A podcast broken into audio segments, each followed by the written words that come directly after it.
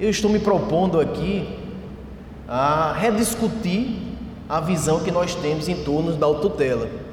Quero tentar mostrar a vocês que há diversas figuras em que a autotutela está presente no nosso sistema, muitas vezes com autorização expressa do sistema, outras vezes não, mas com a tolerância do sistema para a prática da autotutela e que, tanto nessas vezes quanto outras, talvez que a gente não esteja muito habituado a ver, a autotutela ela se mostra, pelo menos ao meu ver, eu vou tentar convencê-los, como um método adequado de solução desses conflitos.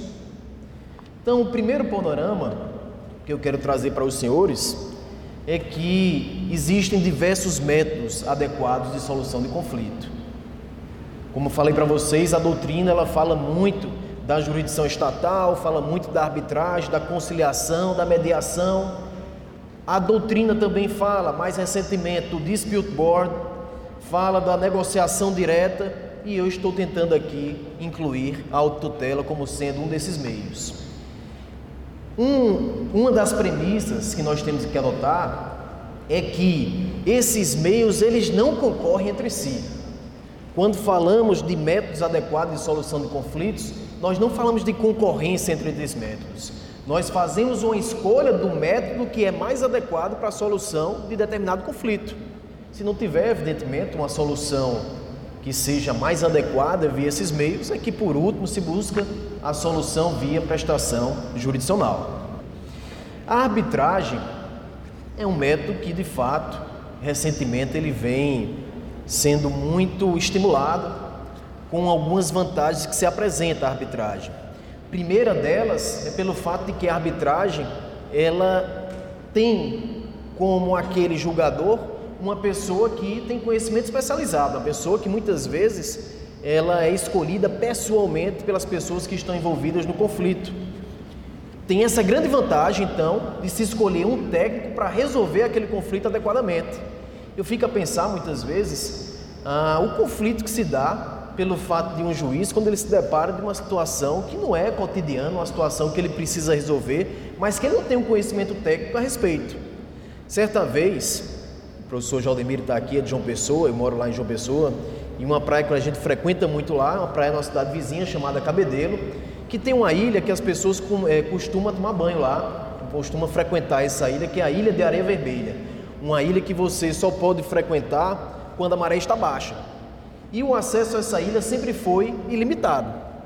Chegou um momento que ah, o acesso à ilha ele foi discutido junto ao Poder Judiciário e nessa discussão junto ao Poder Judiciário ah, houve uma crítica por parte do secretário estadual na época dizendo que o Poder Judiciário ele não tinha condição de resolver aquele conflito porque ele não conhecia a especificidade daquela matéria. Isso causou, na ocasião, um conflito muito grande entre o poder executivo e o poder judiciário, justamente porque surgiu essa crítica. Mas, de fato, temos que convir que o juiz ele não está preparado à solução de todos os conflitos. Se eu pudesse escolher um determinado juiz de acordo com a sua qualidade, sua, é, sua, é, seu conhecimento técnico para resolver um determinado conflito, eu teria muito mais facilidade. Seria uma solução que seria muito mais rápida, muito mais justa, as partes iriam ter uma aceitação maior para essa solução, por quê? Porque estavam conscientes de que aquele julgador conhecia o conflito e, consequentemente, é, teria uma tendência de aceitar mais aquela solução que seria trazida por um especialista. Então, essa é uma grande vantagem da arbitragem.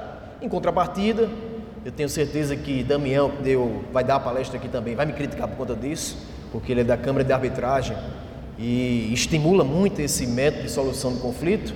Mas um dos pontos negativos, se nós fizermos um comparativo com os outros métodos de solução do conflito, é que a arbitragem, de certa forma, ela ainda é muito cara.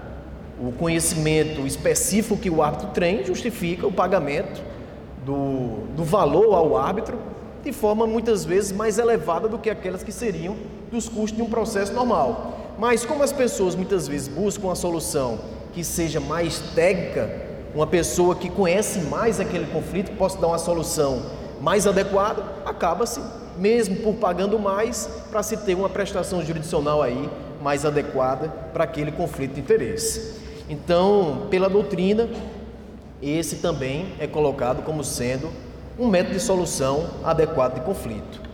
O segundo método, escolhido pela doutrina, e no Brasil se trabalha, eu acho, com mais detalhes do que em outros países, como por exemplo nos Estados Unidos, é a mediação e também a conciliação. No Brasil, diferentemente dos Estados Unidos, se faz uma, uma distinção entre conciliação e mediação. Nos Estados Unidos, não. Nos Estados Unidos é uma coisa só. Aqui não. Aqui a gente trata a conciliação como um método adequado de solução de conflitos quando não há vínculo anterior entre as partes envolvidas naquele litígio, o que é diferente da mediação. Na mediação se tenta é, restabelecer aqueles laços que foram cedidos para a partir de então, no foco dessa cisão de laços, poder alcançar uma solução que seja mais querida pelas partes, uma solução que seja construída pelas partes, cada um renunciando até um ponto de equilíbrio que se chegue a um consenso. Tradicional das vezes, as partes elas chegam a um consenso e esse consenso pode ser ou não homologado pelo Poder Judiciário.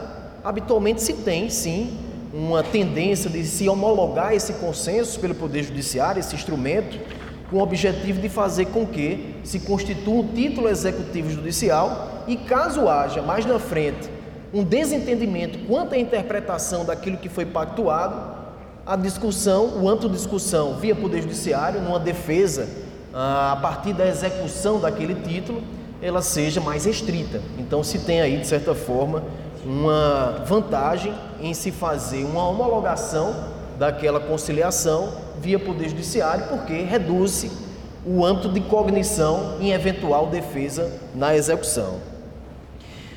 Uma outra forma que começa-se a falar mais, sobretudo pelas possibilidades trazidas pelo novo Código de Processo Civil, dentre as quais a formulação de negócios jurídicos processuais, é a negociação direta ou a advocacia colaborativa. É um pouco diferente da mediação ou da conciliação, porque na negociação direta quem parte para fazer essa negociação, para entender o conflito e tentar chegar a uma composição, não é um terceiro. São os próprios advogados que são lá nomeados pelas partes e esses advogados eles vão é, empreender um esforço diferenciado com o objetivo de fazer com que as partes possam compreender o litígio e chegar a uma composição. Tem vantagens frente à conciliação ou à mediação, porque não precisa se contratar uma terceira pessoa que também teria sua remuneração quando ela não fosse dos quadros do Poder Judiciário, então teria sim um, um, uma necessidade de se remunerar tal pessoa, que seria o conciliador ou mediador, enquanto que na, mediação, na, na atuação direta, na advocacia corporativa, cooperativa, essa negociação é feita diretamente pelos advogados. Então os advogados até conhecem melhor o litígio muitas vezes do que aquele que está se propondo a resolver o conflito.